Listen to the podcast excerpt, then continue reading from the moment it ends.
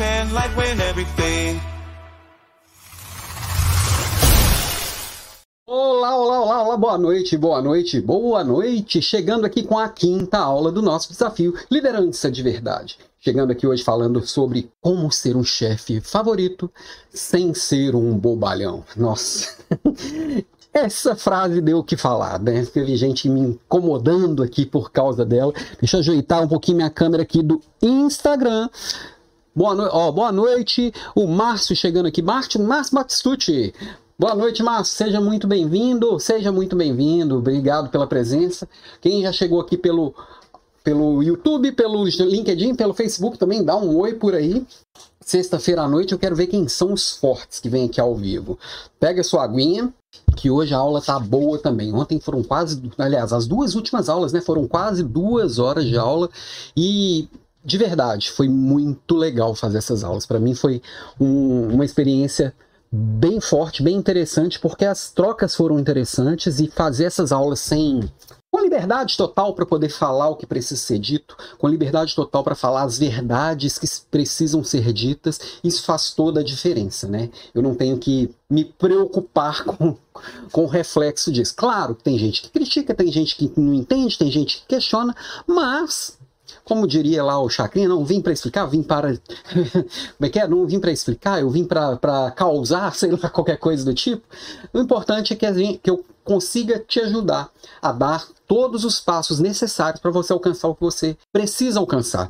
A gente já está farto dessa ideia de Cada hora vem um falando uma coisa, fala o que vai me fazer bem visto e não o que efetivamente faz a diferença, o que efetivamente funciona. Então, Tô sem amarras aqui para dizer o que precisa ser dito e te ajudar de verdade. Eu trouxe muita coisa nas quatro primeiras aulas. Hoje já chegamos na penúltima aula. Segunda-feira a gente encerra o desafio e eu fico muito tranquilo e satisfeito com as entregas que têm sendo feitas, com os feedbacks que eu tenho recebido, e eu tenho certeza que se você está colocando em prática, você já vai colher resultados em breve. Deixa eu dar um oi aqui para quem chegou por aqui, ó. Joyce, esse assunto é muito interessante. Boa noite, seja bem-vinda, Joyce. Tem mais, Vivi, boa noite, minha querida, a nossa mentorada Vivi, mais uma mentorada chegando por aqui também, a Sandra. É, o legal é que as mentoradas já assistiram 750 aulas, já participaram de um monte de mentoria um monte, e estão sempre presentes. Ou seja, acredito que estou acrescentando e estou ajudando um pouquinho. Ó, quem está sempre presente aqui também é a Érica. Seja muito bem-vinda, Érica, obrigado pela presença. Tamo junto, né? Então, assim, qual que é o papo de hoje, né? Como criar alianças para formar uma rede de altíssima performance sem ter que puxar saco para ninguém? De ninguém. Tem muita gente que acha que a única forma de crescer na carreira é bajulando, é puxando saco. E não funciona de verdade. Você pode dar um saltinho aqui, conseguir um, estender sua vida útil ali, dar uma ajeitadinha aqui, mas é uma estratégia que não funciona para o longo prazo e você só consegue conquistar o desagrado de todo mundo. Ninguém gosta de um puxa-saco, ninguém quer um bajulador fingindo que gosta do que não gosta, fingindo fazer, fazer o que não faz e fingindo ser o que não é. Então, o papo de hoje é para você assumir as rédeas do que para você são valores, do que para você faz a diferença, quais são os seus interesses e a partir dos seus interesses você construir conexões verdadeiras que vão te levar para um outro nível.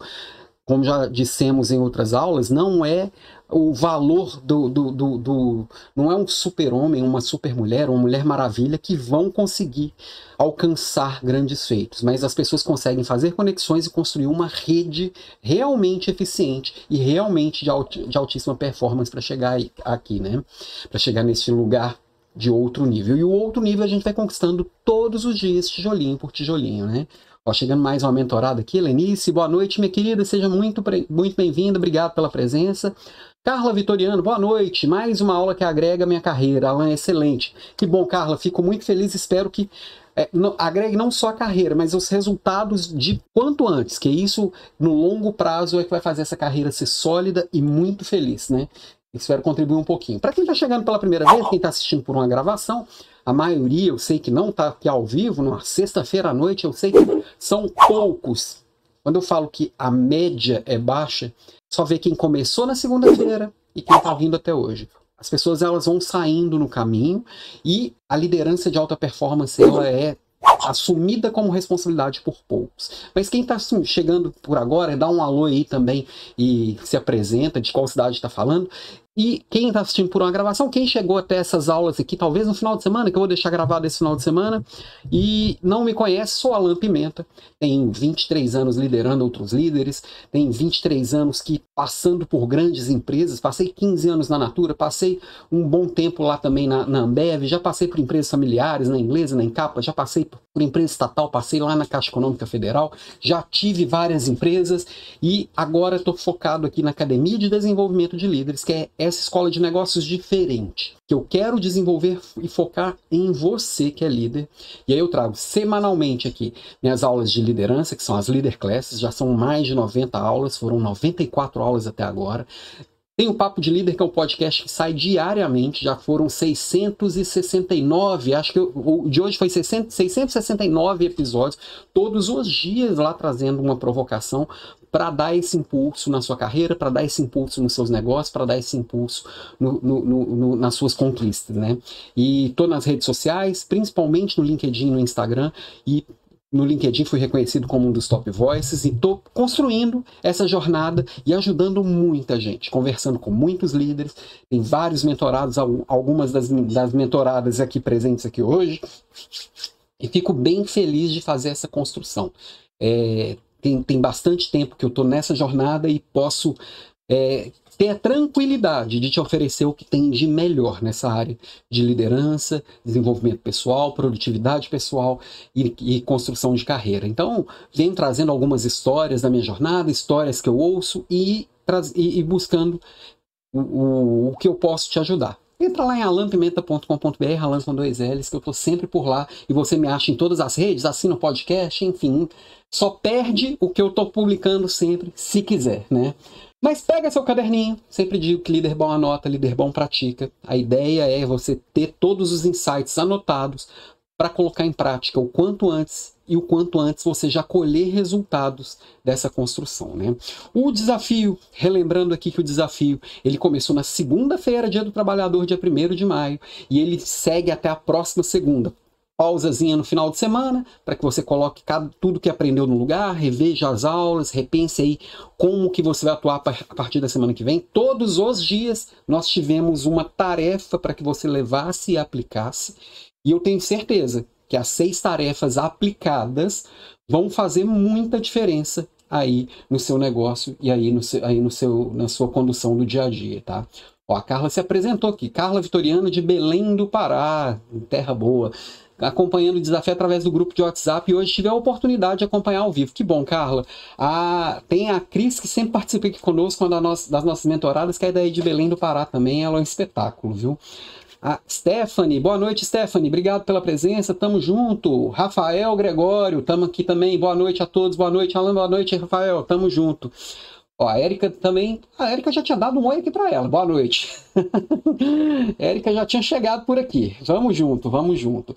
Bom, então começou na segunda-feira, já falamos sobre, sobre o, o, os aspectos da liderança que tornam ela tão exclusiva e por que, que ela é tão valorizada, né? E por que, que realmente as pessoas que conquistam uma liderança ela tem, tem conquistas maiores na vida, na carreira, na financeiras, conquistas de liberdade de todos os tipos, porque são poucos os que, os que querem realmente assumir essa, essa responsabilidade. Todo mundo tem a sementinha da liderança plantada dentro de si poucos querem regar essa semente e alimentá-la todos os dias, né?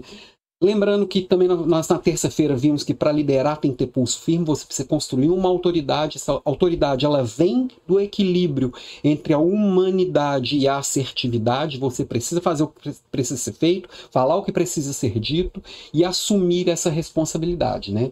Na quarta-feira, falamos sobre produtividade, porque a gente vem ouvindo tanto sobre produtividade, uma produtividade que parece que vai matar todo mundo, porque realmente está deixando a saúde mental, física e emocional de todo mundo meio bagunçado. E o líder, ele precisa estar tá bem, tá inteiro, até para valer a pena essa jornada e conseguir efetivamente ajudar as pessoas. Eu só posso ajudar o outro oferecendo o que eu tenho de melhor. Para oferecer o que eu tenho de melhor, eu tenho que estar bem, física e mentalmente. A gente viu que não é só gerenciar tempo, eu posso gerenciar emoções, gerenciar energia, gerenciar atenção e tudo isso precisa ser bem cuidado, né?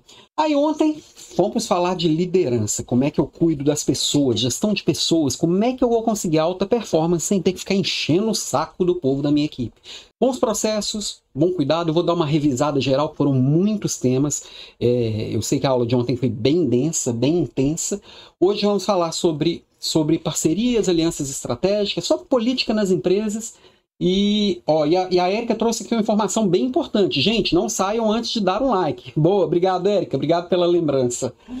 E na segunda-feira a gente fecha falando sobre com desenvolvimento contínuo em liderança. Como é que eu consigo permanecer me desenvolvendo nesse mundão louco sem porteira que a gente está vivendo, né? É tudo muito imprevisível, tudo muda o tempo inteiro, tudo que eu aprendo fica velho muito rápido. Como é que eu consigo construir uma estratégia interessante de aprendizado?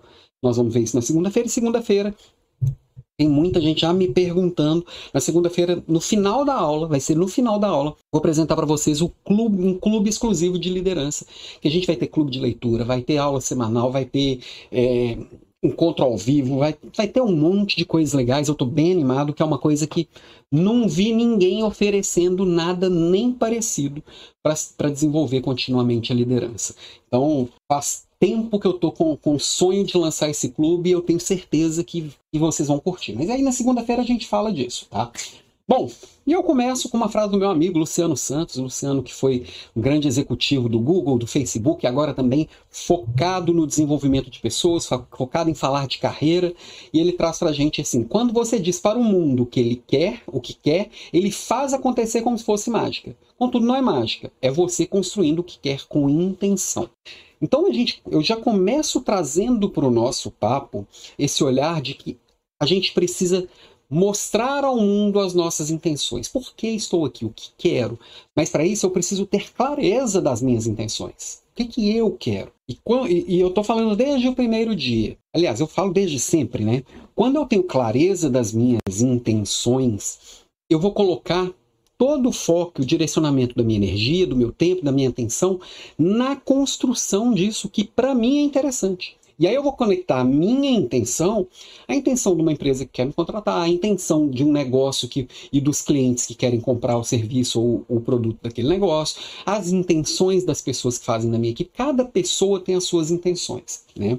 Eu não acredito naquele no olhar de muito líder de que a pessoa tem que se despir das suas próprias ideias, das suas próprias vontades, para servir a empresa de uma forma que eu vou, vou, vou, vou me dedicar de uma forma que assim que eu, eu, eu vou abrir mão de mim mesmo em função de uma empresa. Não acredito nisso, falei bastante disso na quarta-feira, que eu não acredito no trabalho como fonte de estresse, e muito dessa fonte de estresse é essa construção de que eu, eu preciso me matar pelo trabalho, eu preciso tirar minha camisa e vestir a camisa da empresa. Não, eu tenho que vestir a camisa da empresa, mas a minha tem que estar por baixo, porque eu preciso cuidar dos meus interesses e os meus interesses estarem a serviço de quem se conecta a eles. Eu, mas para isso eu preciso de clareza e de ter a clareza e de dar a clareza, né?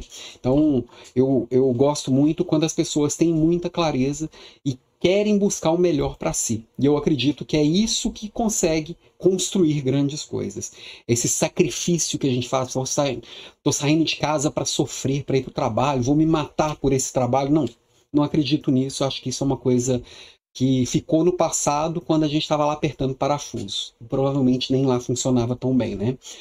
Ó, Cidinha chegando por aqui, Maria Aparecida Alves, Cidinha, boa noite, seja muito bem-vinda, nossa mentorada também, ah, mais outra mentorada, Fabi Cortinoli, boa noite, chegando agora, agorinha, tamo junto, Fabi, obrigado pela presença, e vamos que vamos. O que, que a gente viu ontem? Ontem a gente viu bastante coisa sobre liderança, só para dar uma organizada rapidinho, Ó, vimos que liderar e bater meta contínuo fazendo certo, então construir todo, toda a conversa de ontem com base nesse conceito do Falcone. Nós vimos a, a matriz skill versus will, aliás, vimos bastante, várias matrizes ontem, né? O querer e poder, que eu tenho que alimentar tanto o querer quanto o poder das pessoas. Os cinco fatores para alta performance, que todos os cinco têm que ser bem cuidados para que realmente as mudanças aconteçam e a gente continue evoluindo. Vimos que sem processo não há sucesso.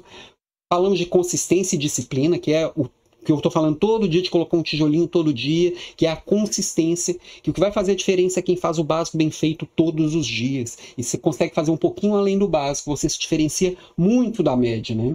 Rituais de governança, de como que eu vou cuidando para as coisas irem acontecendo, colocar todo mundo no mesmo barco, alinhar expectativas. Falei de como que a gente cuida dos outliers, como é que eu olho para aquelas pessoas que estão destacando positiva ou negativamente nos resultados, no comportamento e, e aprendendo e, e, ajudando essas pessoas. Acompanhamento individual, falamos de reunião one-on-one, de como que eu olho para cada pessoa, entendo a singularidade de cada pessoa, né?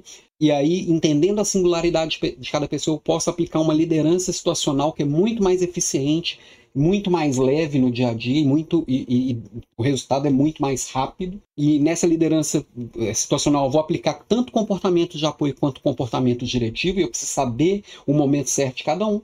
Falamos de diversidade, de visões de mundo diferentes, de como, qual a lente que cada um enxerga o mundo. Ou seja, falamos de muita coisa ontem, né? Mas eu queria trazer uma reflexão aqui para a gente evoluir no nosso papo, tá? Quantas vezes que você estava lá, bem de boa, relax, igual o Tim Maia, assim, numa relax, numa tranquila, numa boa, suviando seus mantras, né? As mentoradas aqui conhecem um mantra que a gente tem aqui na nossa, no, nos nossos nos nossos encontros tem sempre os mantras aqui do Juscelino, que é um dos nossos mentorados, que nos ensinou um ótimo mantra. Tava lá, de boa, tranquilão. Aí apareceu alguém que me deixou prostituto da vida, desculpem o palavreado chulo, e tirou e, e despertou aquela raiva interna, aquele monstro que estava lá adormecido e deixou e me tirou completamente do sério. Quem nunca passou por isso aqui, né? Tem gente que é difícil mesmo? Será que tem gente que é difícil mesmo? Ou eu que não me preparei para tudo isso? Como é que eu consigo enxergar essas pessoas de, de, certa forma? Como é que eu lido com essas pessoas, né? Já diria o, o Sartre que o inferno são os outros. Mas quando a gente consegue entender cada um de nós, a gente enxerga, começa a enxergar no outro que a gente é. Sempre é. O bom e para o mal. Geralmente, quem nos incomoda, essas pessoas que nos tiram do sério, ou elas são muito boas em algo que eu não sou bom, ou ela tem os mesmos defeitos que eu. E a hora que a gente se enxerga, enxerga o outro esfregando na nossa cara aquilo que a gente é, isso dói, isso incomoda.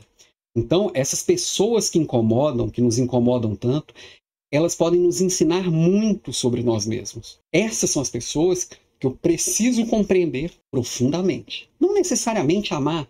Eu não estou falando de um ambiente que a gente precisa ter amor por todo mundo e buscar o amor de todos. Eu tenho que buscar o respeito e eu tenho que buscar aprender com cada uma das pessoas me influenciar positivamente por essas pessoas. Nós vamos falar bastante disso hoje, como que eu me conecto com as pessoas.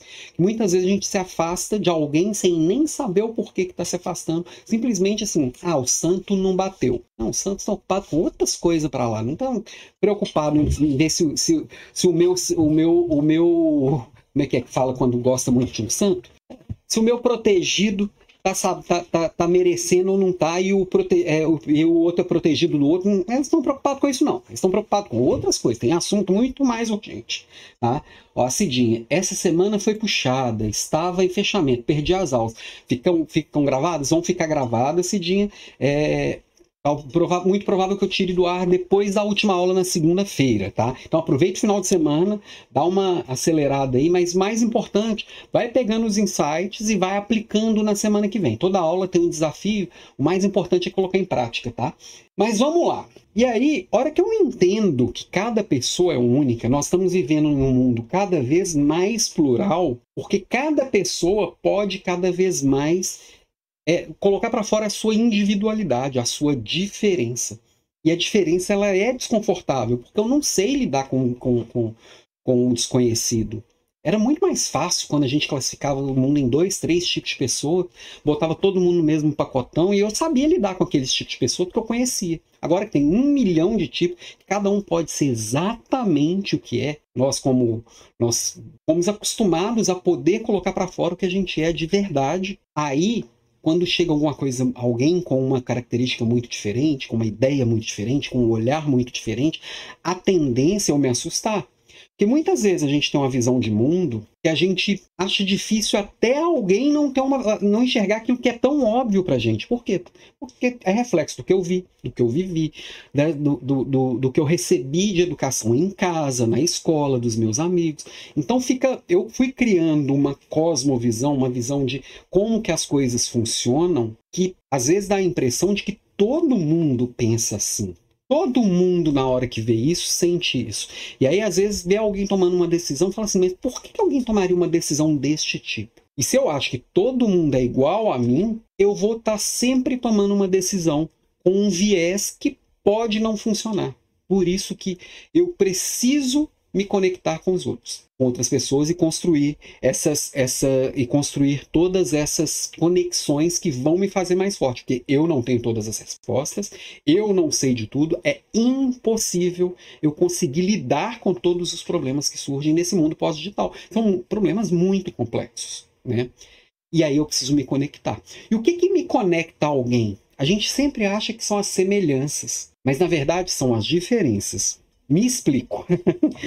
Me explico, começando pelo contrário. O que, que, que, a gente acha que a diferença não conecta? Porque a gente lembra daquele almoço de família, a gente senta lá, aquele monte de tia que faz um monte de piada, aquelas tia que fica mandando mensagem no zap e tal, e de repente alguém começa a falar de um assunto polêmico. Fala do candidato dele, fala do time dele, fala sobre religião, e aí começa o quebra-pau na mesa de família, né? E aí afasta.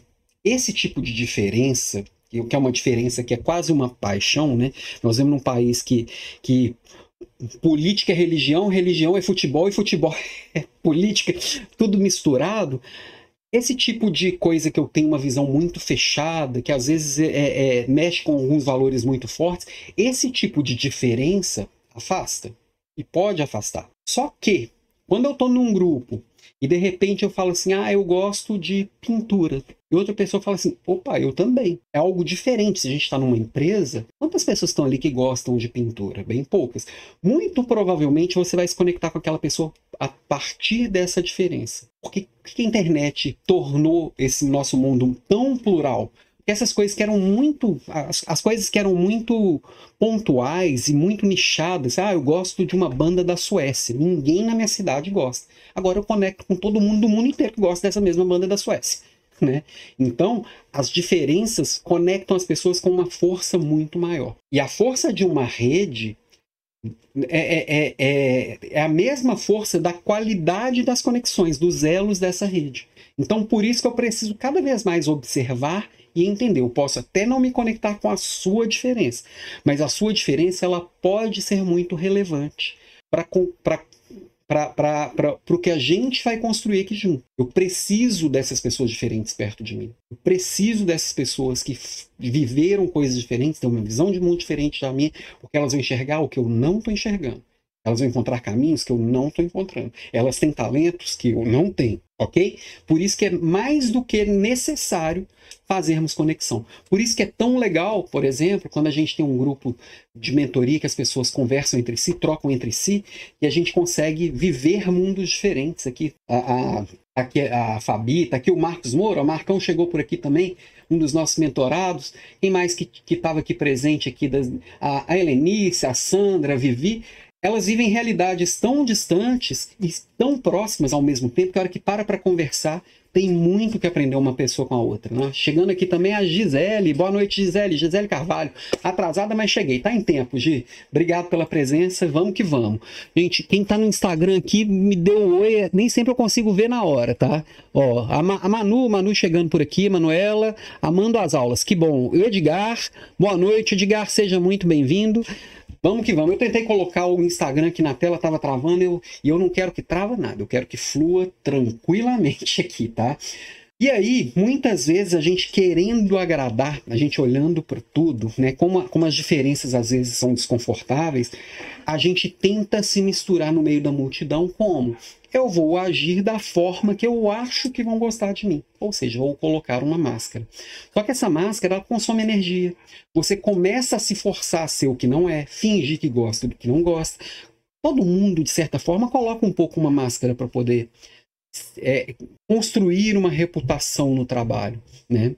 Agora, maioria das vezes essas máscaras construídas elas não valem a pena, elas são muito pesadas, elas consomem muita energia e elas te transformam, em, te levam para um caminho que você não vai sentir nem prazer em fazer o que precisa ser feito. Então, o que vale a pena efetivamente é você buscar se conhecer e colocar para fora o que você tem de melhor, os seus valores, o que realmente você acredita. E aí você vai se conectar com pessoas com valores parecidos e construir buscar jornadas parecidas, né? Ó, chegando aqui também o Matheus. Boa noite, Matheus, seja bem-vindo. Obrigado pela presença. Tamo junto. Quem mais? E aí, porque no final das contas, a gente, como, como falamos ontem, né? É, quando falamos dos cinco fatores para alta, alta performance, a gente viu que a gente precisa engajar as pessoas para construir mudanças. A gente está mudando o tempo inteiro e engajar as pessoas para o novo é o que vai fazer a diferença. E, e, essas pessoas podem ser da nossa equipe, podem ser nossos pares, nossos clientes, nossos fornecedores, são as pessoas do, do nosso convívio, né?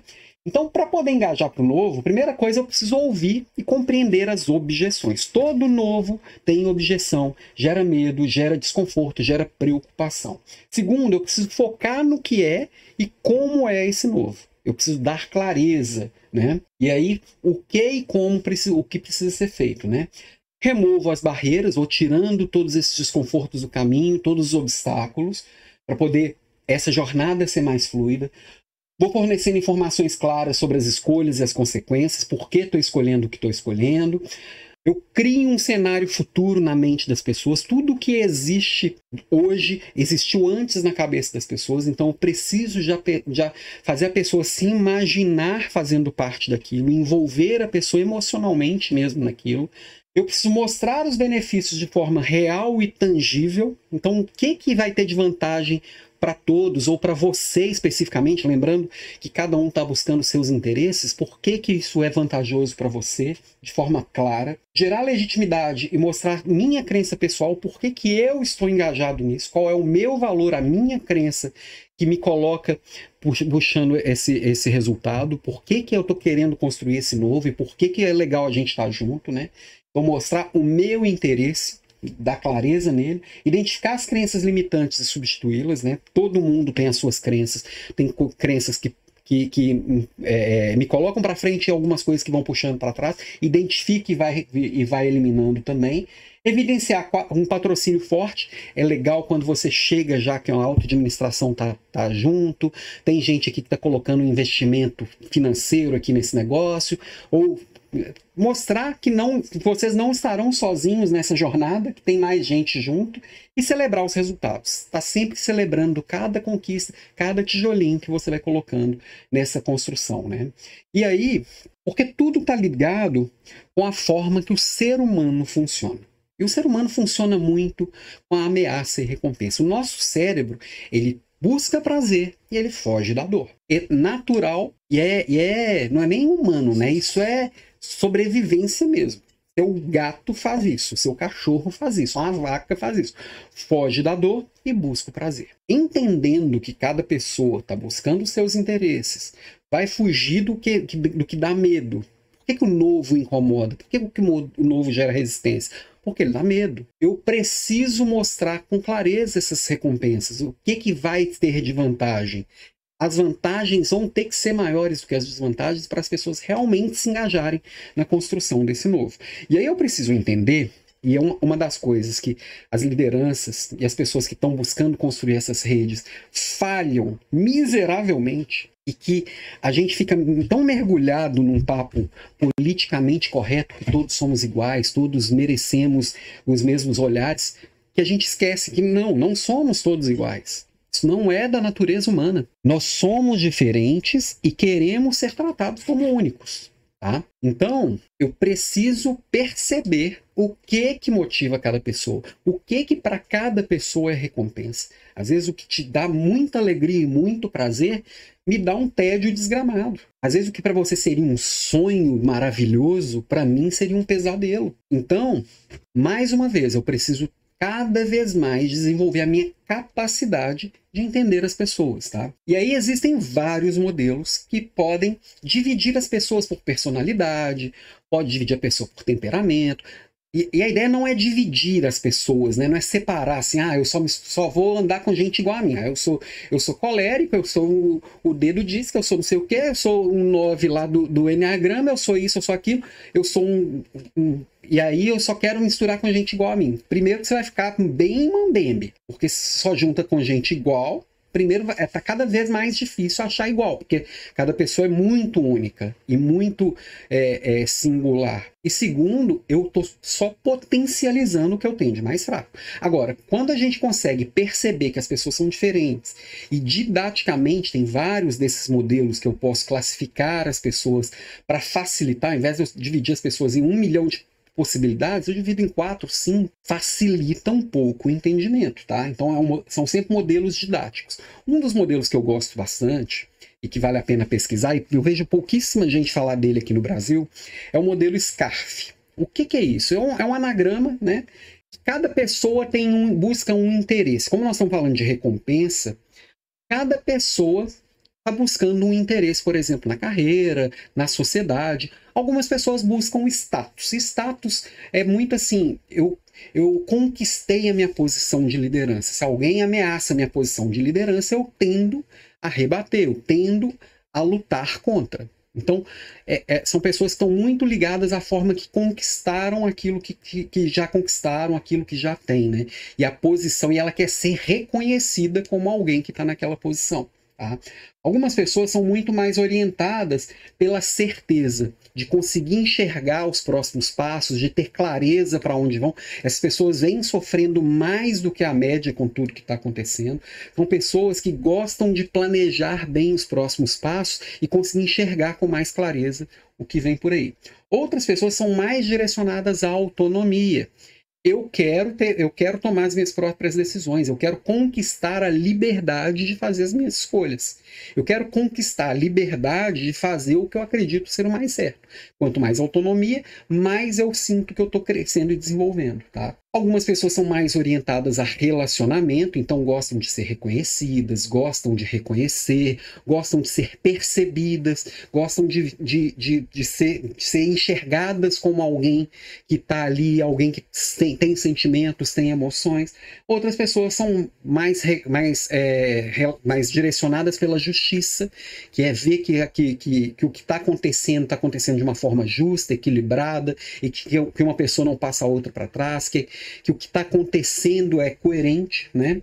Então, opa, por isso que são é o SCARF, né? Que eu trouxe as, as palavrinhas em inglês, status, certainty, que é certainty, que é certeza, autonomy, relatedness e fairness. Então, SCARF é o anagrama em inglês. E assim, pô, mas todo mundo tem todas elas. Sim, todos nós temos todas elas. Só que eu tenho mais uma, você tem outra. Eu, por exemplo, eu tenho autonomia muito mais alta do que todas as outras. Para você pode ser um desses outros direcionadores. E quando a gente percebe, começa a observar as pessoas, inclusive, se você procurar o modelo SCARF na, no, no, Google, você vai ver até um testezinho, tá em inglês, mas dá para jogar um Google Tradutor lá, tá? É, você consegue fazer o seu teste para ver como é que está o seu equilíbrio, o que, que você tem de cada um.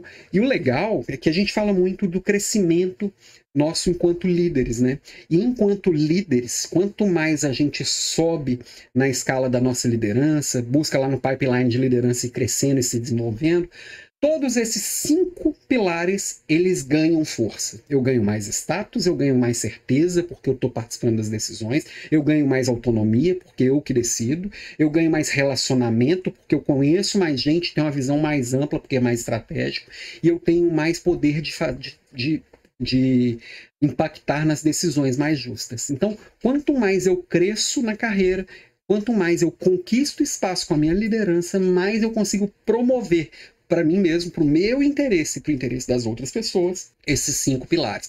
E quando eu entendo qual que é o pilar que direciona cada, mais cada pessoa, eu consigo perceber por que, que alguém se sente tão ameaçado às vezes com, com algo que para mim não fez nenhuma diferença? Por que, que alguém se sente tão motivado por algo que para mim não faz nenhuma diferença? Por que, que a gente tem diferenças tão grandes de, de, de direcionamento? E aí eu consigo fazer conexões melhores, porque eu consigo perceber o outro melhor, tá? Outra forma que eu posso é, olhar para as pessoas e dividir de acordo com os estilos é olhando para o quanto essa pessoa é assertiva e o quanto essa pessoa é cooperativa. Olhando assertividade e cooperação. Peraí que eu tô. Na, o Borá tá na minha frente ali. Quem tá no Instagram não tá vendo o Borá. Ou no, no, no, no Spotify não tá vendo o Borá. Bom, se eu tenho uma assertividade baixa se eu, se eu tenho medo de falar o que precisa ser feito, eu tenho medo de desagradar e eu coopero muito pouco, eu vou estar sempre evitando. É aquela pessoa que está sempre escorregando, sempre tirando a bundinha da seringa, não quer se envolver. Eu quero assim, quanto menos perceberem que eu estou aqui é melhor, né? Quem tem, quem tem um nível de cooperação alto, mas esse nível de assertividade é baixo, que não quer se indispor, ali meio acomodado. O que me pedem eu faço. Eu não fujo das coisas, mas também não fico atrás e não dou muito palpite, não, sabe? Agora, se o meu grau de assertividade é muito alto e o meu grau de cooperação é muito baixo, eu entro num nível de competitividade muito alta. Eu não posso dar informação, porque informação é poder, eu tenho que pensar qual que é a estratégia que vai me colocar na frente do outro. Eu tenho o outro, um é inimigo e o outro é amigo, eu tenho eu vou me aliar às pessoas que são inimigas do meu inimigo vira um jogo meio, meio que a gente tem que entender que existem, existem pessoas competitivas neste, neste nível, com este olhar, e a gente precisa saber lidar com elas. Pode ser que eu esteja falando com uma delas aí. E como que a gente constrói relações efetivamente consistentes com pessoas que têm valores parecidos com o nosso, né? Eu gosto de, da competitividade, é, que é natural de quem está buscando sempre alta performance, mas não uma competitividade sem cooperação, que é a que a gente está falando aqui com mais força, né? Uma competitividade muito forte, ela elimina a cooperação. E sendo que neste mundo pós-digital, competitividade sem cooperação não te dá uma vitória consistente e de longo prazo, tá?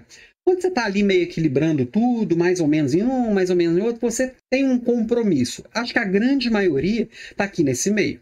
Tá? Como a média no nosso país, principalmente, né, mas no mundo, a média é muito baixa, geralmente é muito baixa, é, muitas vezes não conseguem chegar nem nesse nível de, de compromisso, que é onde deveria estar a grande massa da população. Tá? E alguns poucos que colaboram muito e são muito assertivos, esses são os colaboradores de verdade. Não é o colaborador lá do, do RH, não. É a pessoa que realmente está contribuindo, colocando o seu melhor para fora, colocando as suas ideias para fora e colocando a sua verdade para fora. Eu estou contribuindo não só com o meu esforço, eu estou contribuindo com a minha verdade. O que, que eu estou enxergando? Aí é uma contribuição de alto nível. São essas pessoas que a gente deveria querer ter perto da gente. É essa pessoa que eu quero ser. Eu tenho um pouco sim de competitividade, eu tenho um pouco sim, às vezes, de acomodação, de, de, de se me deixar ali, eu vou acomodando, eu preciso estar sempre provocado, mas no final das contas eu quero entregar, eu quero colocar o meu melhor para fora. Né? E tudo isso de, de, desse sistema de ameaça e recompensa, eu volto no conceito que a gente, que para a gente que, que, que lidera pessoas, a gente precisa entender da natureza humana. E o nosso cérebro, ele é um sistema trino, né? Nós temos três grandes sistemas. O límbico, o emocional, o, o, o, o límbico, o, o, emocional e o, e o córtex pré-frontal, né? Que é o consciente, né? E aí, o límbico, que é o, que é o reptiliano, é o nosso sistema de, de ameaça e recompensa. É o que pega assim, ou luta ou foge sabe? Bem parecido com uma lagartixa que tem medo. Você vai lá, aparece, ela rapa fora ou se ela fosse um jacaré, ela te atacava.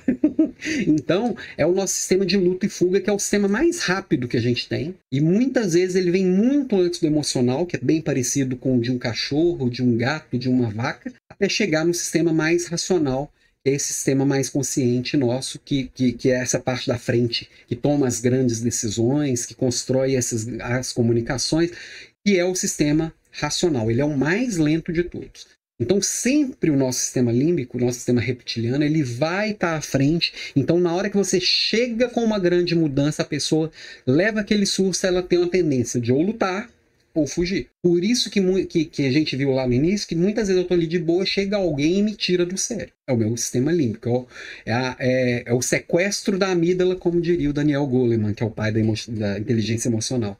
Isso toma conta de mim de uma forma que eu não deixo o racional tomar conta. Eu vou falar o que eu não, não, depois eu me arrepender, eu tomo uma decisão que depois eu me arrependo, eu ataco alguém que é alguém importante. e às vezes eu rompo é, boas relações nesse momento, tá? E com, como diria que o um, um, um Leandro Carnal, né? Ataque é veneno. Ele só funciona se eu tomar. Então, quando você chegar e alguém te atacar, e a gente sabe que num ambiente competitivo e num ambiente, como nós vimos na segunda aula, né, muitas vezes a gente está num tanque de tubarões, nem todo mundo é legal, nem todo tubarão é amigo, e eu, eu tô ali naquele, naquele, naquele aquário, em determinados momentos alguém vai vir com uma posição de ataque. Lembrando que eu, quando eu lembro que o ataque é um veneno ele só funciona se eu tomar, eu consigo racionalmente tirar o time de campo. Ah, mas e se, e se eu sou a pessoa que estou com, com a amígdala sequestrada, eu que deixei o, o sistema límbico pular na frente do racional, como é que eu faço? Percebe e tenta se afastar. Vai no banheiro, vai tomar um café, deixa pare e conta até 20. Cara, as nossas vozes falavam pra gente de parar e contar até 20. É de uma sabedoria impressionante, que é o tempo necessário para o racional tomar conta. É, o racional ele é lento mesmo, ele é muito devagar. Então não responde de cara não. Eu sei que nem sempre vai dar certo. Quando acontecer, lembra lá também da nossa, acho que na primeira ou na segunda aula falamos, lembra de pedir na quarta, terceira aula.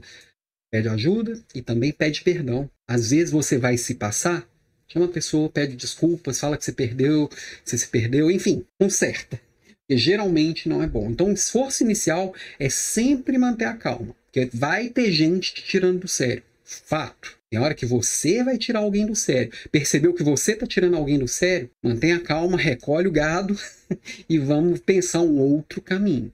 Não é para as conversas saírem da racionalidade. Nós falamos disso ontem também. Ah, não. É, anteontem. A racionalidade tem que conduzir essa conversa. Sempre sempre que cai para um lado emocional e cai, ou pior, cai para um lado instintivo, que é o do sistema reptiliano, é, é, o caminho ele é muito mais torto, ele é muito mais perigoso. Então, se eu consigo retomar o papo para o racional, o caminho ele é muito mais controlável e as conexões elas são muito mais previsíveis e você consegue tomar conta dessa situação, né? Ó, chegando aqui, o querido Alex, faz sentido. Percebi que a principal habilidade do bajulador que o mantém onde está é passar e passa a se desenvolver também para as novas oportunidades. Então, deixa eu, deixa eu reler aqui, que acho que eu, eu pulei algum ponto. Faz sentido perceber que a principal habilidade do, do, do, do bajulador que o mantém onde está e passa, e passa a se desenvolver também para outras oportunidades. Não competir nem nunca se comparar, apenas querer ser melhor. Alex, se bem entendi aqui sua pergunta, basicamente é o seguinte, tá? O que, que o bajulador geralmente faz? É, ele, ele acredita? Qual que é a crença primordial do bajulador? Ele acha que, que se ele estiver sempre bem, se ele for sempre amado, ele vai ser sempre lembrado. Tá? Funciona em algumas situações? Óbvio que funciona. Tem muita gente carente nesse mundo, tem muita gente insegura. Então, se eu estou me sentindo, eu sou o líder e estou inseguro, e estou me sentindo pouco, pouco prestigiado, e chega alguém falando um monte de coisas no meu ouvido, mesmo que o meu racional saiba que aquilo que ele está falando é só puxação de saco, e sempre sabe, tem que ser muito topeirinha para poder não perceber que a puxação de saco. Aí eu pego, eu pego assim, não, é legal. É, é, é, tal pessoa é, é agradável, é educada. É melhor que esse pessoal que fica aqui só reclamando, só me ferrando. É muito melhor que esse bando de cobras que tem aqui. Aí a pessoa vai ficando, vai ficando. Em algumas situações funciona. Eu acredito de verdade que cada vez menos isso vai funcionar e cada vez menos vem funcionando. Porque, primeira coisa, nós líderes sabemos que a pessoa que puxa saco depois puxa o tapete. Né? Segunda coisa, essa pessoa ela não é confiável, porque ela não vai falar nada para te desagradar. Então você nunca vai ter uma visão real do que está acontecendo. E terceiro, essa pessoa está tampando a própria ineficiência com esse tipo de, de atitude. Agora, quando eu provoco nas pessoas o que elas têm de melhor eu como líder, eu vou entendendo como cada pessoa funciona, qual que é o sistema de cada pessoa, o que, que motiva cada pessoa. Eu entendendo esse sistema que a gente tem de, do emocional, do racional e do instintivo, eu vou conseguindo conduzir de uma forma melhor. Né? Eu vou conseguindo construir também alianças melhores. Por isso que construir aliança não é puxar saco. Eu preciso sentar com você e entender exatamente como é que eu posso con contribuir para o seu interesse. Porque, por isso que eu tenho falado tanto aqui de entender os próprios interesses. Quais são os seus interesses? O que, que eu tenho de melhor que eu posso contribuir com os seus interesses? Não é uma troca direta, sabe? Você vai contribuindo. Eu vou colocando, por exemplo, eu quero ser reconhecido como um mentor de líderes. E eu vou ajudando cada vez mais líderes. Aí você se sente ajudado, que eu te entreguei, te fez muita diferença, aí você vai falar com outra pessoa. E aí mais pessoas começam a me reconhecer como, como um mentor de líderes. Mas na hora que eu te entreguei, eu não esperava nada de volta de você. Eu simplesmente entreguei o meu melhor, até porque eu, todo mundo gosta de entregar o que tem de melhor, de oferecer o que tem de melhor. Muito melhor do que as pessoas que vestem uma máscara e ficam ali o dia inteiro fingindo ser o que não é. Entendeu? Não sei se fez sentido e se eu respondi sua pergunta. ai, ai. O Rafael tá rindo aqui, eu não sei nem de quê. Não sei se é de mim ou se é para mim. a Vivi. Trabalhar autocontrole e autoestima se faz necessário pois puxa-saco bus, puxa, é, busca o nosso emocional espaço para crescer e se instalar. Exatamente, Vivi. O, o, o puxa-saco ele não vai se conectar com o seu racional, porque não se sustenta. É no emocional que ele pega. Por isso que é o líder fraco que é cercado de bajulador, né? Então, primeira coisa, mantenha a calma, inspira, respira, não pira. Ó, oh, Rafael, aprendendo demais com você, Alan. Obrigado, viu, Rafa? Espero que, que te ajude aí na sua jornada também. Tamo junto. Porque assim, tem hora que a gente vai sair do sério, tem hora que a gente vai voltar para casa encafifado com aquilo, vai dormir puto da vida, respira, não pira. Tenta levar para o racional e compreender a situação. Coloca a situação no mapa mental e vai construindo isso aí. Sempre busca acolher, ouvir e principalmente perguntar. Quando o outro vier com raiva perguntando, você fala assim: deixa eu ver se eu entendi. É isso, isso, isso, isso. E aí, se você consegue se prolongar um pouquinho na pergunta, cuidado que às vezes isso irrita o outro ainda mais, percebe a situação, dá tempo do outro trazer para o racional. Sempre tenta ajudar o outro, trazer para o racional a conversa, sabe? E aí, no, no, caminho, assim, por mais que a gente esteja em um ambiente que por si só ele é competitivo, e eu estou construindo as minhas alianças, eu estou ali construindo a minha jornada e buscando os meus interesses. Eu quero gente na minha equipe que busque os interesses delas também. Isso que é o, é o melhor possível. Você ter cada um ali buscando o melhor para si. Eu vou ter que reconhecer a habilidade dos outros.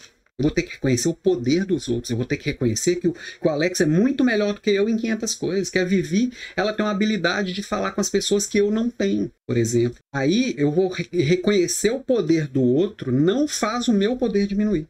A hora que eu entendo isso e vou conectando com, esse, cada, com cada pessoa que tem uma habilidade que complementa a minha, aí eu vou crescer. E aí volto no conceito que a gente viu ontem, ontem, ontem né, de empatia assertiva, que eu vou equilibrar o importar-se pessoalmente com o confrontar diretamente. E só um ou só o outro fica pobre nessa relação, nessa conexão. Se eu consigo trazer para as pessoas a verdade de uma forma humana, de uma forma verdadeira, de uma forma legítima, eu vou estar sempre construindo uma relação de confiança. Não sei se está fazendo sentido para vocês aí ou se está um papo muito. Porque a gente está falando muito de natureza humana. E aí são muitos estudos que vão levando a gente a entender cada vez mais o ser humano, né? É, eu brinco assim, por que, que não tem uma, na segunda-feira nós vamos falar muito de formação em liderança. Por que, que não existe uma formação de liderança verdadeira mesmo? Porque é muito complexo. Eu tenho que entender de sociologia, de filosofia, de biologia, de neurociência, de psicologia. É muita coisa. E eu tô até, até agora aqui encafifado, que eu coloquei ali que o sistema límbico é o reptiliano, e agora eu tô pensando aqui que o sistema límbico, na verdade, é emocional. Tem hora que eu confundo também as coisas, que é muita informação. Né? Tem o reptiliano, tem o límbico e tem, e tem o, o consciente, o racional.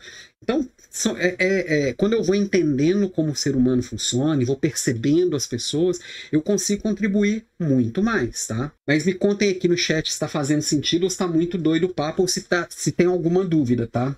Porque a gente precisa entender que o mundo mudou e as pessoas também mudaram o ser humano e o funcionamento do ser humano ele continua muito parecido com o de dois, três mil anos atrás. Se pegar o ser humano lá do Império Romano, da época de Cristo, são muito parecidos. Por isso você lê hoje estoicismo, que é de dois mil anos atrás, soa muito atual. Por isso que as pessoas seguem a Bíblia como um manual de vida e continua super atual. Porque o ser humano ele continua tendo seus desejos, os seus medos, as suas raivas. Os...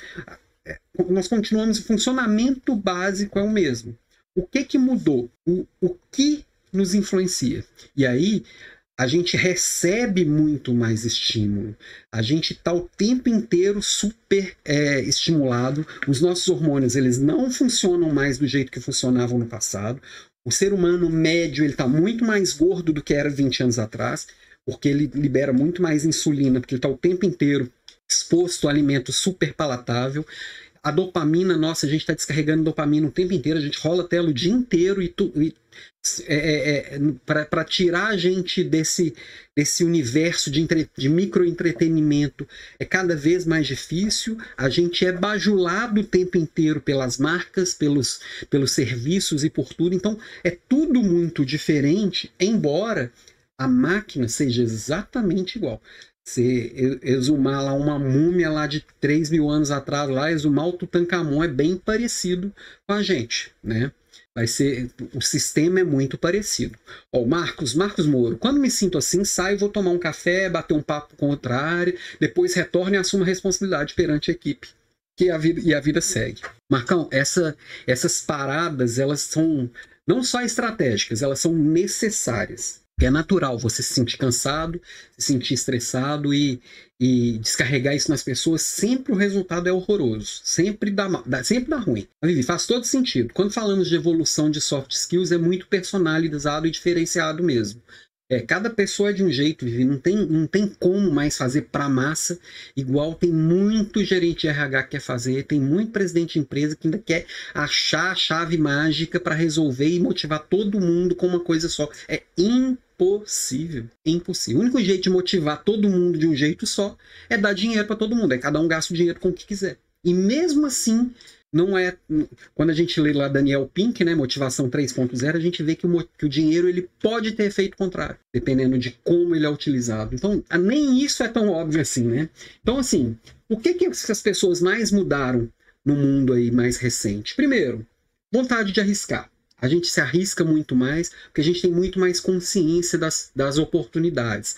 Realização pessoal. Eu estou muito mais preocupado em me realizar no que eu faço, buscar significado para aquilo que eu construo, do que no passado que eu simplesmente saía, seguia a profissão do meu pai e, e, e, já sabia que eu ia fazer aquilo o resto da vida, era muito mais previsível e propósito era uma coisa que não morria sem parar para pensar qual que é a realização, quais são os meus interesses, só seguir um papel e seguir.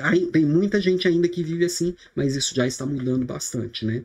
Valorização da experiência, então todo mundo quer boas experiências, quer viver hum, o, o, o, no trabalho a mesma experiência que teve numa situação de entretenimento, de lazer.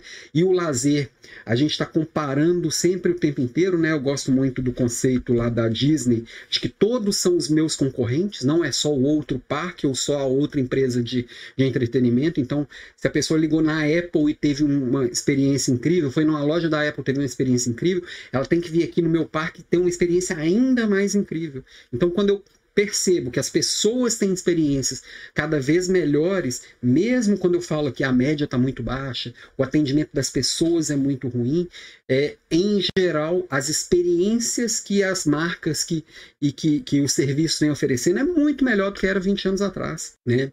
As pessoas, nós, quando eu falo as pessoas, como se eu estivesse fora do grupo, né? nós estamos sem medo de mudar, a gente sabe que perder o emprego não é mais o fim do mundo, a gente sabe que mudar de casa não é mais o fim do mundo, que amanhã eu posso mudar de novo, que eu posso experimentar e que as oportunidades existem, né? E o equilíbrio de papéis ele é muito mais possível e muito mais viável. Eu não preciso ser só a pessoa para ser um líder, eu não preciso ser a pessoa que abre mão da vida pessoal para assumir uma vida profissional, igual muita gente ainda acredita e acha que é assim. Não, dá para equilibrar. Eu você você você pai, você marido, você um, um, uma pessoa que pratica esportes, que faz as minhas coisas, que tem meus interesses e também vou liderar a equipe. Eu tem clareza de que eu posso fazer cada um desses papéis de uma forma muito mais equilibrada, né? E aí, se as pessoas mudaram, se o mundo mudou, as pessoas mudaram, o trabalho também mudou. E aí falamos disso também na, na terça-feira. Os millennials e a geração Z já estão, já estão no mercado de trabalho, convivendo com todas as outras gerações. Nunca teve tanta geração junta e, e trocando ao mesmo tempo. As pessoas estão muito mais ligadas qual que é o propósito da marca, qual que é o propósito da empresa, por que, que eu estou fazendo o que, que eu estou fazendo, o que, que isso aqui impacta na vida das pessoas, né? As pessoas estão buscando flexibilidade. É muito comum hoje você chegar com uma baita de uma oportunidade de trabalho para a pessoa, a pessoa olhar e falar assim, presencial? Quero não, obrigado. Mas você vai ganhar o dobro. Não, obrigado. Então, se a gente não traz essa flexibilidade para as pessoas se acomodarem, conseguir construir seus outros papéis também, é, é, a gente perde talentos, né? Os desafios são muito mais complexos. A gente delegou para a máquina e vem delegando cada dia mais para a máquina as coisas mais simples. A inteligência artificial já faz muita coisa que precisava de alguém ali pensando e criando. A, a robótica já faz muita coisa, muito, muito trabalho repetitivo que a gente fazia. Então, assim, que está sobrando para a gente? O complicado. O desafio é cada vez maior. E aí o reconhecimento, de reconhecer cada um, de, de valorizar o que cada um tem de melhor, vem sim sendo muito valorizado e cada um buscando autonomia para poder tomar as próprias decisões e conseguir fazer, colocar o que tem de melhor a serviço daquilo ali. Inclusive a sua visão de mundo, né? Oh, Rafael, o universo cada vez mais competitivo nos obriga a arriscar mais além do, do universo nos obrigar, Rafa, é, ele também traz a oportunidade que tira um pouco do nosso medo. Eu posso me arriscar, que se não der certo, tem essas 80 possibilidades. Imagina lá, sei lá, 30 anos atrás, que, que, que você entrava na empresa que seu pai trabalhou, e se você fosse mandado embora dali, ferrou. O que, que eu vou fazer da vida? Eu só sei fazer isso. Não existe isso mais, né? E, então, assim, acho que além de nos obrigar a arriscar, ele nos traz essa retaguarda também do medo diminuir, né? Bom, e se o mercado mudou, as pessoas mudaram, o consumo mudou. Se o trabalho mudou, o consumo também mudou. Cada um de nós exige muito mais, a gente não aceita qualquer coisa. Cada vez mais personalizado. Então, você quer ser tratado como único, você não quer mais o produto da massa, você quer produtos individualizados e cada vez mais personalizados, ao invés de de ligar a televisão e, e, e, assistir exatamente o que aquela que está todo mundo assistindo no mesmo horário. Eu vou para o Netflix, eu vou para o YouTube, eu vou para o Disney Plus, eu, eu tenho milhares de opções. É na hora que eu quero, exatamente o que eu quero. Não dá mais para poder pegar o, o que é para todos, né? Eu tenho a consciência dos meus direitos, eu tenho a consciência de que eu posso escolher comprar do outro lado da rua, do outro lado do mundo, eu tenho a consciência de que tem muitas possibilidades, né? Isso tudo leva a gente para um olhar muito mais humano. É o que eu estou falando. Eu tenho que entender de como o ser humano funciona, seja para atender melhor meus clientes, seja para cuidar melhor da minha equipe, seja para construir redes melhores e mais fortes que vão resolver os problemas, né? E aí, se o mundo está diferente, as pessoas estão diferentes, os problemas também estão diferentes, né? Também venho falando isso aqui desde segunda-feira. Existem problemas simples, né? Os problemas simples, um exemplo aqui, fazer um bolo. Você pega a receita, segue o passo a passo da receita, o bolo vai dar certo. Se não deu certo, você volta lá no passo a passo vai achar, hum, tem um fermento vencido aqui no meio. Troca o fermento por um fermento novo, faz de novo, bonitinho, vai dar certo. Aí são problemas simples. Tem problemas difíceis, né? O que são os problemas difíceis? Por exemplo, montar um motor de um avião. E também tem um passo a passo claro que se deu errado e voltar lá no passo a passo, você consegue montar certo, tá? Eu sei montar um motor de avião? Não, não sei. Tem que ser um profissional altamente treinado e preparado para fazer aquilo. Por isso é um problema difícil. Mas é um problema que também tem um passo a passo muito claro tá? E você repetir o passo a passo, vai dar certo. Tem que dar certo, tá? E tem os problemas complexos. Por exemplo, criar uma criança, criar um filho. Você vai, tem um filho, cria ele, leva na escola, parará, aí nasce outro filho, você faz exatamente igual. Ele vai ficar igual ao primeiro filho? Não, vai ser completamente diferente. Por quê? Hum, que é a natureza humana. É a engenharia humana que não deixa que um ser humano A seja exatamente igual ao ser humano B. Mesmo que eles sejam irmãos gêmeos, iguais, que, que vieram gêmeos idênticos, têm o mesmo DNA, me, igualzinho, enxergam as mesmas coisas, eles vão ter resultados diferentes. Isso é um problema complexo. Tá? Os problemas simples e os difíceis, como eu sempre trago aqui, estão cada dia mais na mão das máquinas. Sobra pra gente o quê? O baby. Sobra pra gente o complexo. É lidar com gente. Ó, chegando por aqui o Ronan, grande Ronan. Ronan Oliveira, obrigado pela presença, meu amigo. Tamo junto aí. E aí, tá, mas como que eu lido com, com, com esses problemas complexos, né? Aí eu volto também na nossa primeira aula que a gente falou por que, que o modelo tradicional não funciona mais. Aqui, ó. Porque o modelo tradicional, ele lida muito bem com problemas simples e problemas difíceis, né? Eu vou ver, tá certo ou tá errado? Eu vou lá ver, o bolo não deu certo, o motor do avião não deu certo. Tá certo ou tá errado? O que tá errado eu vou lá e corrijo. Os problemas complexos não é tá certo ou tá errado. É funciona ou não funciona. E aí, o líder tradicional, esse modelo tradicional funciona bem para os problemas simples e difíceis, o complexo precisa desse, desse modelo de líder, que é o que nós estamos falando aqui desde segunda-feira, que é o líder pós-digital.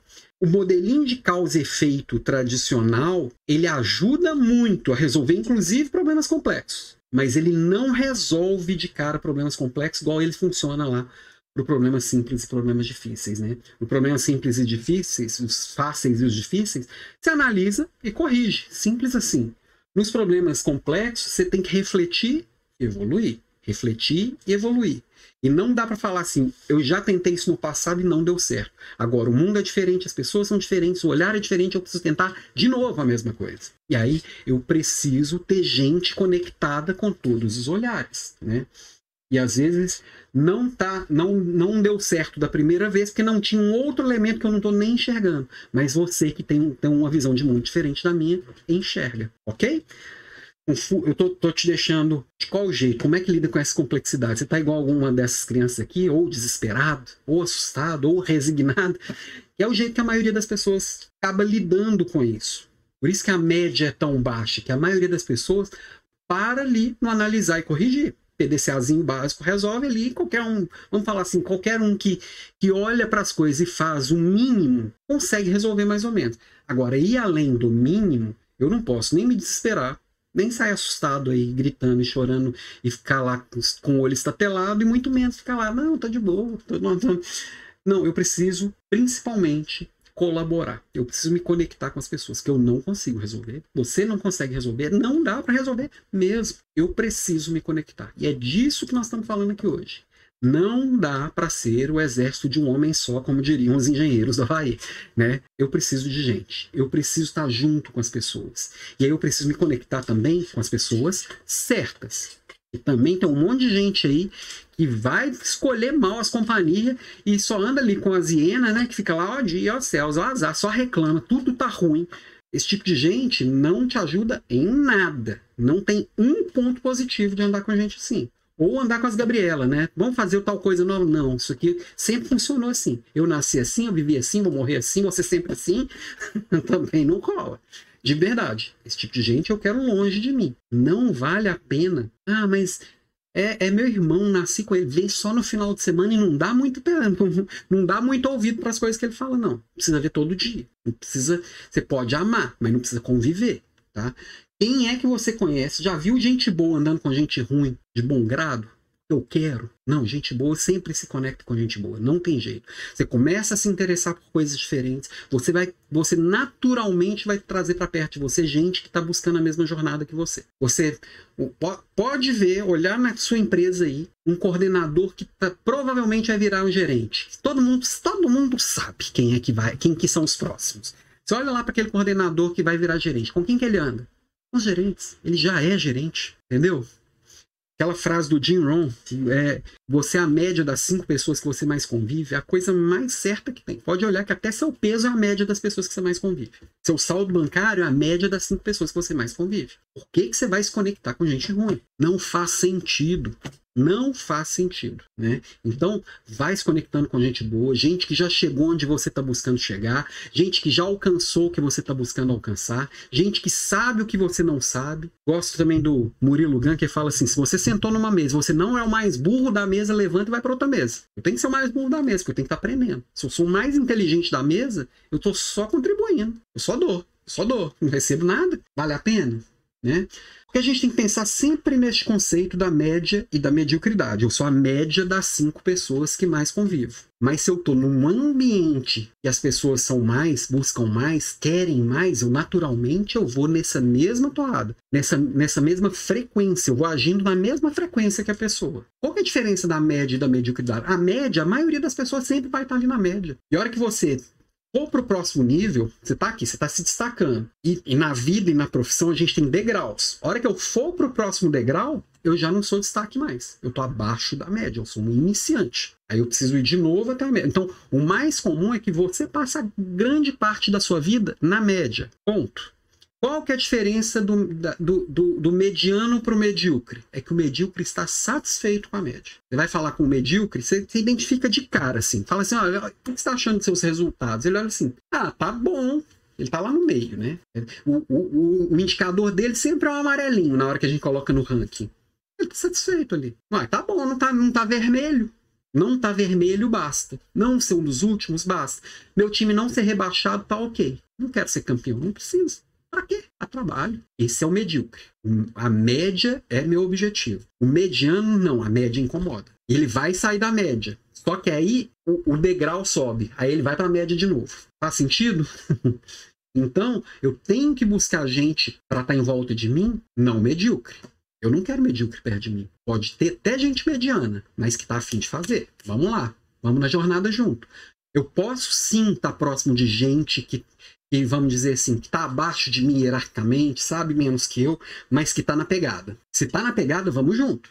Né? E tudo isso a gente precisa sim falar, falar um palavrão aqui, gente. Política. Eu preciso falar de política. Ah, tá, mas não, não, vou falar aí do Lula, nem do Bolsonaro, nem do AS, nem da Dilma, nada disso, tá? Não, não é esse tipo de política, não quero levantar bandeira nenhuma, até porque eu não tenho bandeira para levantar, não quero, não pretendo ter, e mas eu tenho que entender que eu faço parte de uma rede, querendo ou não. Quando eu coloco consciência nessa minha construção de rede, eu estou fazendo política. Se eu não coloco consciência, eu vou fazer parte da rede de alguém, tá? E aí eu vou ser manipulado na política. Política é assim, ou você lidera ou você é manipulado. Não tem outro caminho, tá? E aí eu gosto bastante dessa frase do David Ogilvy, que é um dos grandes publicitários, talvez o maior publicitário de todos os tempos. Detestamos os politiqueiros de escritório, os bajuladores, os arrogantes e os ignorantes metidos. Nós odiamos a grossura. E fique claro, quando eu falar de política, é isso. Não é o politiqueiro, aquela pessoa que fica ali, faz um joguinho por escuro, que bota, me ajuda aqui que eu te ajudo aí. Não é isso. Não é disso que eu estou falando. Existe sim essa política suja, essa política que muitas vezes, quando você fala essa palavra, a pessoa já se arrepia. É isso que acontece lá em Brasília, infelizmente. Tá? Na maior parte, óbvio que não com todo mundo, mas na maior parte da, dos casos, em, eu, pelo menos o que aparece, né? Eu não estou lá para ver, mas e, e, não é isso que eu acredito que funcione. Mas a gente precisa saber que existe e precisa lidar com isso, tá? Ah, Vivi, eu quero brigar nas cabeças e quero que, que os meus busquem o mesmo. E estou sempre cutucando os meus para isso. É isso, Vivi. A gente precisa estar tá junto e crescendo, né? A maior parte das pessoas que crescem, elas são empurradas de baixo para cima. E o bajulador, o politiqueiro, ele acha que ele vai ser puxado de cima para baixo. Ó, lá de cima alguém vai vir, vai vir uma mão mágica assim divina e falar: oh! não é assim que funciona não. É a galera de baixo que empurra. Seu resultado vai vindo, vai vindo. Não tem, eu tenho que acomodar gente boa que está lá na sua equipe. Você vai alcançar outra coisa e outra pessoa vai vir para seu lugar sucessão, sucesso, é tá é a mesma palavra, né? Então, quando a gente pensa em política na empresa e a gente precisa exercer esse jogo político, a gente precisa liderar esse jogo político, tá? A gente precisa construir, saber construir essas alianças. A gente precisa saber negociar. Todo ah, mas eu sou, eu não sei negociar. Eu sou do, do time lá de, sei lá, de publicidade tem que saber negociar muito. Viu? Um comentário aqui no Instagram. Ah, da Camila Camis. É, Camila Fernandes, já trabalhamos juntos. Se você não corre atrás do seu, ninguém corre por você. Perfeito, Camila. Você tem que ter clareza dos seus interesses e se conectar com outras pessoas. Você tem clareza dos seus valores, você vai se conectar com as pessoas certas. Você não vai se conectar com gente ruim. Você não vai precisar entrar nesse joguinho de tomar lá da cá, sabe? Então, mas você tem que ter consciência dos seus interesses e, e, trabalhar por isso.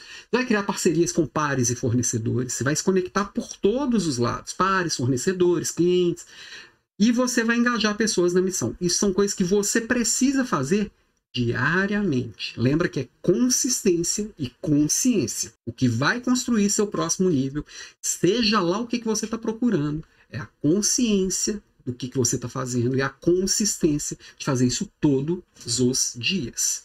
Tá? Todos os dias inclui final de semana, tá? Quando eu falo todo dia, às vezes o pessoal pula final de semana.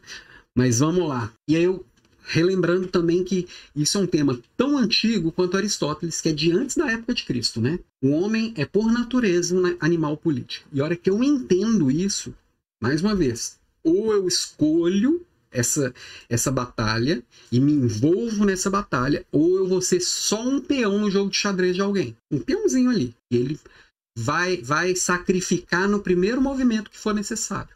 Tá? E o que eu estava falando aqui, até com a Camila, né, de, de quando a gente tem consciência dos nossos valores, né? Quando a gente tem consciência daquilo que a gente é, do que, que a gente aceita, do que, que a gente não aceita, do que, que a gente quer o que, que a gente busca, quais são os meus interesses, é, fica muito mais claro que assim, o que, que eu estou fazendo pelo aplauso e o que, que eu estou fazendo por convicção. Quando eu estou fazendo por aplauso, eu tô sempre, sou sempre lá o, o peãozinho do jogo de xadrez do outro. Porque eu estou o tempo inteiro querendo agradar alguém.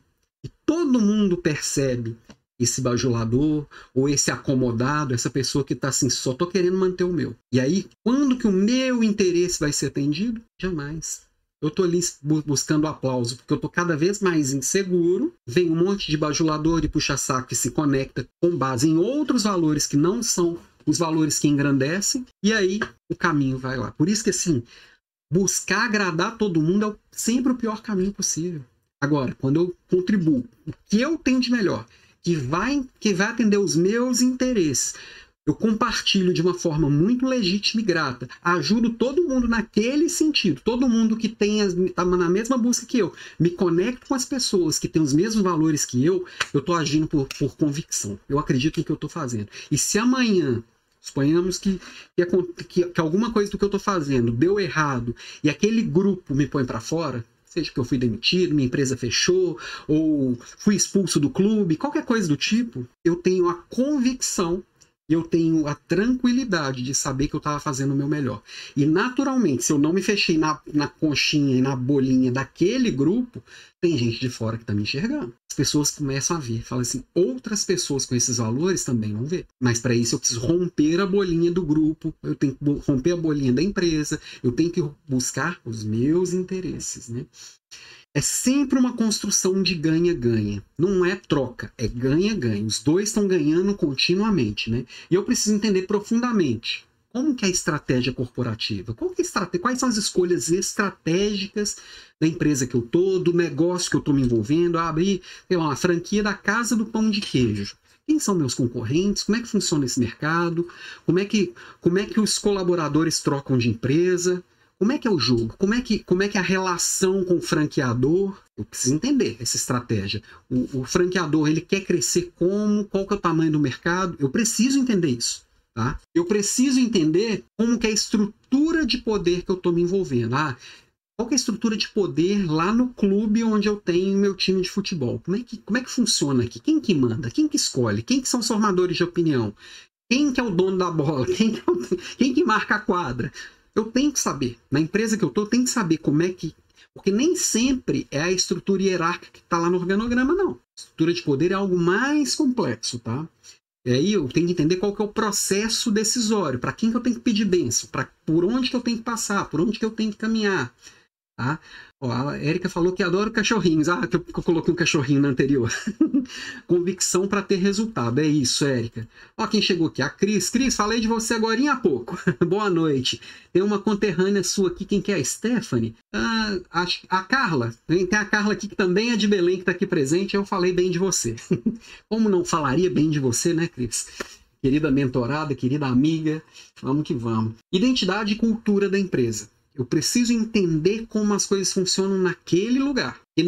A cultura da empresa é diferente da cultura da minha casa, diferente da cultura da casa da minha sogra, diferente da cultura do clube, diferente da Cada lugar que eu vou, eu preciso entender como é que é a identidade, a cultura, porque eu preciso agir conforme aquele jogo ali, aquelas regras não escritas daquilo ali. Né? Então, isso eu preciso entender profundamente. E eu preciso desenvolver, para liderar esse jogo político, o foco nas afinidades. Eu falei que eu me conecto pelas diferenças, mas eu vou buscar essa diferença criando afinidade com alguém que tem a mesma, mesma diferença que eu. Então, quem que busca as mesmas coisas que eu? Quem gosta das mesmas coisas que eu? Quem que acredita em coisas parecidas com a mim? Quem tem os valores parecidos com os meus? E eu vou fazendo essa conexão escutativa. E aí, quando, quando surgir uma, uma diferença do tipo assim, ah, eu votei no candidato A e você votou no candidato B, esse é um tema que a gente nunca, no Brasil, acho que é, é complicado da gente trazer para as relações. É, quando surgir um tema, foge, foge. Quando me dá, ah, quem que você votou na última eleição? Falar, ah, não lembro. Não ligo muito para isso, não. Vai pro próximo. Escutativa, presta atenção nas pessoas, esteja ali 100% presente, acalma a barulheira interna, escuta efetivamente o outro, o que, que o outro está dizendo, dizendo da boca para fora e dizendo fisicamente, né? Adequa a linguagem ao público, converse com as pessoas usando a linguagem daquelas pessoas, é, não adianta falar difícil para parecer inteligente e no final das contas não, as pessoas não se conectarem, te acharem distante. Nem subestimar, nem superestimar o outro. Para isso que, que a escutativa funciona, para enxergar o outro como efetivamente ele é e o que ele tem de melhor para me oferecer. Me apoiar na verdade. Toda relação e toda boa rede ela é construída com base em verdade. Então, essa política que usa mentira, usa fingimento, é, ela existe, eu preciso saber que ela existe, eu preciso entender, eu preciso enxergar um bom livro para enxergar um pouquinho sobre isso, que fala muito de natureza humana, e que é um livro que gera reações de amor ou ódio, é as 48 leis, as 48 leis do poder. Inclusive, é um livro que a gente certamente vai estudar no clube de leitura e vai estar conectado lá no clube que a gente vai ver semana que vem. É um livro que a gente, é um, é um, a gente precisa entender como as pessoas funcionam, mesmo que a gente não funcione naquele sistema, né? Eu acho que quando a gente se apoia na verdade, sempre é mais sólido o que é construído. Uma coisa importante, escolher as brigas que vai entrar. O que, que eu vou enfrentar? Quais são as brigas que eu vou, vou, entrar? Sair brigando por tudo e por todos não vale a pena. Você desgasta o seu capital político, às vezes, por muito pouco. Tem que fazer boas escolhas até nas brigas. E cumprir sempre o combinado. Sempre que você combinar com alguém o que você vai fazer, cumpre. Pessoa ela tem que contar com você. Isso é bem importante e muita gente falha também muito nisso, porque chegou alguém mais importante e pediu alguma coisa, aquilo que você combinou com seu aliado, aquela pessoa que está contando com você, você deixa de lado e aí você perde uma, uma conexão importante, tá? E o importante, muito importante, celebra. Sempre que você está junto com alguém, vocês estão buscando alguma coisa e conquistou essa uma coisa, Celebra a pequena conquista, celebra a grande conquista, chama mais gente que participou. É a hora que essas alianças realmente se fortalecem, tá? Tem mais, ó, Carla chegando aqui, opa. Boa noite, Cris, as meninas lá de Belém. Cidade linda, cidade, cidade, clube de leitura maravilha. Semana que vem você vai conhecer, Cris, você vai curtir bastante. Vamos que vamos. Mas assim, e, e esse, eu confesso, fazendo uma meia-culpa, que é uma coisa que eu não, nunca dei muita atenção, porque eu não valorizo tanto celebrar, é, reconhecer, colocar no palco, bater palma. Só que, em geral, isso conecta muito. Eu sei que eu poderia ter feito muito mais olhando para trás, e sei o quanto isso é relevante e importante, o quanto isso traz forças para conexão, tá? Para já caminhar aqui para os nossos finalmente, para variar a história e o tempo, né? Cinco dicas rápidas para você construir conexões de valor, tá? Primeira delas, olho no olho. Palavras sozinhas não resolvem. O corpo fala, olha nos olhos da pessoa, entrega o seu melhor, coloca a sua verdade ali para fora, se conecta de verdade, busca para si, tá? Diversidade. As pessoas são diferentes. Não tenta transformar as pessoas numa cópia sua. Isso vai fazer mal para você, que vai se frustrar, e para a pessoa que não vai conseguir. Cada um tem a sua jornada, a sua história, os seus interesses e as suas características e habilidades. Não tem como você mudar a história da pessoa, você mudar o que ela já viu no passado. É impossível ela ver o que você já viu, sentir o que você já sentiu e passar pelo que você passou. Então, entenda que cada pessoa é de um jeito. Busca conexão com as pessoas. Toda vez que você sentar com qualidade de escuta, cabeça, ouvido e coração aberto, você vai achar um ponto de conexão com qualquer pessoa. Você vai encontrar afinidade com qualquer pessoa. Provoca também a conexão entre as pessoas. Do mesmo jeito que eu fiz aqui, falei, ô Cris, tem uma conterrânea sua aqui que é a Carla. A Carla é de Belém também. Conversem vocês duas aí, ó, Cidade das Mangueiras. então, promova esses encontros. Você está fortalecendo a sua rede e você está ajudando as pessoas também a construir a rede delas, né? Ó, o Marcão aqui, eu faço questão de celebrar cada conquista no dia anterior do briefing, pois os resultados são deles. É isso aí, Marcão. E comemorar também, às vezes, com os pares. Às vezes a gente esquece dos pares, dos fornecedores. Quem que estava junto na jogada? Não é só a minha equipe, mas todos os meus parceiros, todas as conexões que eu tenho na minha rede mesmo. Alimenta as divergências também. Você vai conectar pelas convergências, mas busca contraponto com naturalidade, gera as discussões que a gente vem falando assim, tanto assim de como que eu vou gerenciar conflitos. Os conflitos eles são importantes dentro dessa rede, dentro dessas trocas, mas trata com naturalidade, com racionalidade. Vamos fazer as discussões de ideias, né?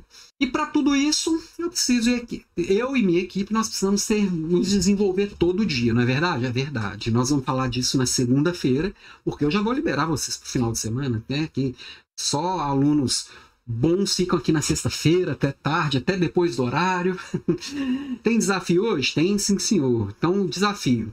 Nós falamos do modelo SCARF, depois volta e reassiste esse pedacinho da aula. E lembra quem são as pessoas estrategicamente mais importantes, mais relevantes na sua rede que você conhece e que podem te aproximar daquilo que você está buscando. Quem são pessoas que você quer se conectar mais do que você está se conectando hoje, tá? Tenta identificar qual que é o scarf predominante de cada uma dessas pessoas. Pensa na próxima semana, ainda na próxima semana, e entrega para cada uma dessas pessoas, pensando no que para elas é importante, pensando no scarf delas. Uma contribuição legítima, verdadeira, contribui assim, sem querer nada em troca. Só oferece algo que você tem de, de legal, algo que você acha que de verdade pode contribuir para as pessoas. Cinco pessoas, cinco contribuições em uma semana. É bem tranquilo e depois você me conta a diferença que faz, tá? Segunda-feira a gente volta. Segunda-feira nós vamos falar sobre formação em liderança, como é que como me preparar para um mundo louco e imprevisível, como é que eu transforma essa, esse desenvolvimento contínuo. Na segunda-feira a gente vai falar sobre o clube. Tem muita gente me perguntando. Talvez eu mande alguma coisa no domingo para vocês. Tem que escrever e acertar alguns detalhezinhos, mas na segunda a gente conhece o clube juntos, tá? E para a gente fechar nosso papo de hoje, trago aqui o Antônio de Sanaxpir, né? É, a verdadeira política é a de contemplar a vitória do adversário como se fosse a minha própria vitória. Comemorar a vitória dos nossos é fácil. Agora, celebrar junto com o outro, comemorar a vitória do outro, aí nós vamos para um outro nível. Isso é política. Isso é fazer o que realmente vai fazer a diferença para você construir de verdade o seu caminho para o próximo nível. E conta comigo nessa jornada aí. Bom final de semana para você. Obrigado por ter ficado aqui na sexta-feira até tarde. Compartilha essa aula depois com, com, com mais gente que possa contribuir. E na segunda-feira a gente está junto de novo. Beijo para você. Bom final. About the leaders who can show us the way. They're the ones who bring us hope and light when everything